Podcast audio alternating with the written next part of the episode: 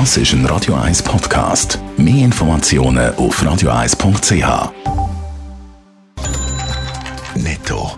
Das Radio 1 Wirtschaftsmagazin für Konsumentinnen und Konsumenten wird Ihnen präsentiert von Blaser Greinicher.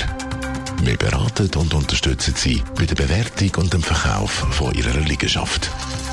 blasergreinicher.ch Adrian Sutter. Die Schweizer Firmen halten sich noch zurück mit Massentests bei ihren Angestellten. Das zeigt eine Umfrage, die der Tagesanzeiger gemacht hat. Im Kanton Zürich sind bei der Gesundheitsdirektion gerade mal eine Handvoll Gesuche eingegangen. Der Gewerbeverband fordert, dass die Hürden gesenkt werden und der Bund in jedem Fall die Massentests zahlen soll. Mit einem umfassenden Schulungsprogramm holt die Lufthansa ihre Pilotinnen und Piloten aus der Pause zurück. Sie sollen für die Zeit vorbereitet, wo wieder mehr geflogen wird, heisst es beim Konzern. In der Corona-Zeit hat die Lufthansa über die Hälfte von ihren Flugzeugen parkiert und nicht im Einsatz. Facebook will stärker gegen Falschinformationen über die Corona-Pandemie kämpfen. Zudem soll es den Nutzer einfacher gemacht werden, sich über mögliche Impfungen zu informieren. Das heisst im Pflog vom US-Konzern. Corona-Impfstoff ist mangelbar und wenn sich nicht alle sofort impfen sind es ein Haufen, die das wollen, aber nicht können. Und das ist weltweit in vielen Ländern so.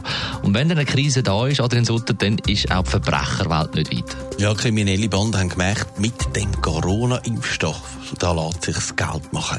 Besonders auch mit der verunsicherten Bevölkerung, die sich endlich wieder frei bewegen will. Und da verspricht man sich ja viel, wenn man dann einmal geimpft ist. Gemäss Europol ist man da verschiedensten Banden auf die Schliche gekommen, zum Beispiel mit geklauten oder falschen Impfstoffen. Im Moment versuchen, das Geld zu machen.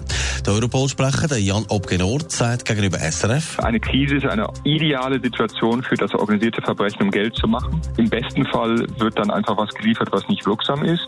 Im schlimmsten Fall kann es natürlich dann auch gesundheitsschädlich sein. Also darum die Warnung klar, kaufen Sie nicht neu mit im Internet so einen Impfstoff, das dürfte niemals echt sein und funktionieren. Aber nicht nur mit dem Corona-Impfstoff wird da Schindluder getrieben, auch Tests sind da im Umlauf. Ja, man braucht ja zum Reisen zum Beispiel in die Schweiz einen negativen PCR-Test und auch da sind Fälschungen um. Offenbar gibt es Seiten, wo man sich die Tests einfach bestellen kann, aber man sagt diesen Fälschungen auf die Schliche kommen, heisst es bei Europol, und man verwünscht wird, der kommt dann auch dran. Ein dreistes Beispiel gibt es dann bei Europol noch. Am Flughafen Charles de Gaulle, Paris, haben wir Personen verwünscht, die am Flughafen selber so negative Tests verkauft haben. Man ist also auch noch besonders dreist beim Schiessen. Netto. Das Radio 1 Wirtschaftsmagazin für Konsumentinnen und Konsumenten.